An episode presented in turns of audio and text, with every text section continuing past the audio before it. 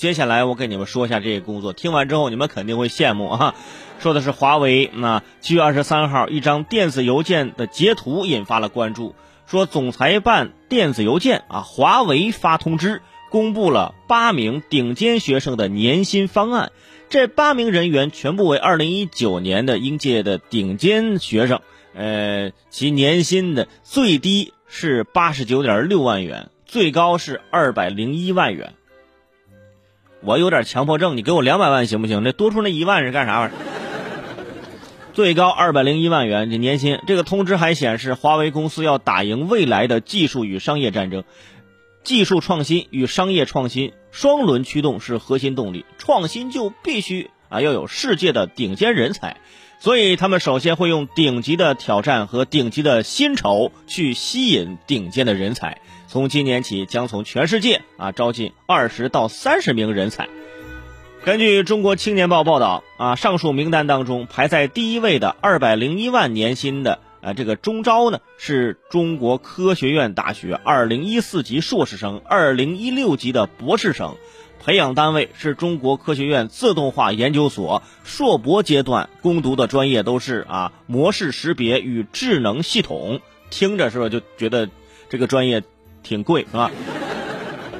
我们在电影当中经常看到时候李连杰以一打十，一打二十，是吧？在现实中基本不可能，但是在这些领域以一敌百那是完全可以的啊。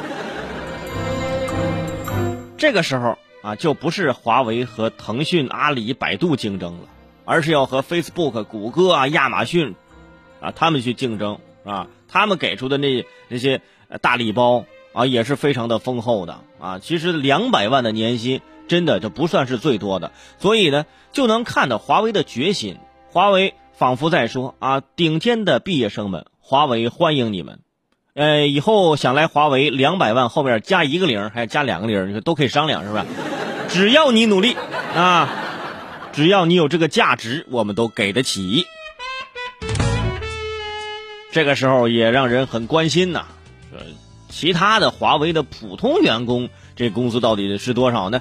呃，根据财报显示，如果仅以支付雇员工资、薪金以及其他的这个福利金额、时间单位计划项目下的这个金金额计算啊，呃，就以这个华为的这个核心部门来算，那以十八万人这个人数来计算，二零一七年华为员工的人均年薪是六十八点九万元啊。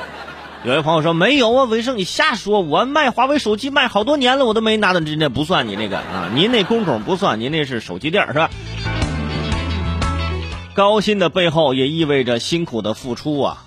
从二零一六年开始，华为平均工作日的加班时间已经在中国是高居榜首了啊。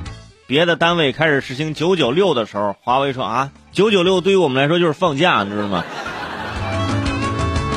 所以以后啊，老板呢再在群里发有关华为奋斗鸡汤的故事，啊，别人说啊，你看人家也加班啊，大家就可以给他一个意味深长的眼神，人家的年薪是多少，是不是？虽然啊，这样曝光薪酬好像一则广告，但是华为的做法体现了知识才能的真正价值。只要你掌握知识，具有价值，哎，就付出努力就可以。啊，获得这样的回报，哈。说到这儿，今天上班更有劲儿了，是吧？号外号外，各位刷刷朋友圈的听众朋友们，你们好，我是主播齐大圣，就是你们的圈主伟大爷。很多节目听众给我反馈说，听了我这么多年的节目，一直想找机会和我近距离的接触。那么现在机会来了，应广大粉丝的要求，我将开设我的第一个粉丝群。那在粉丝群当中呢，大家可以聊天可以第一时间关注我的节目，也可以去看我的线下演出。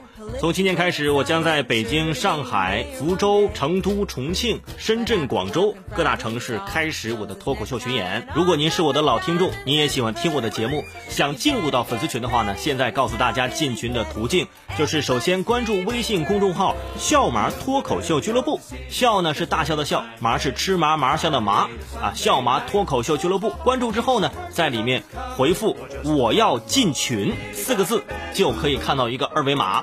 扫码就可以进群了，我在群里等着你。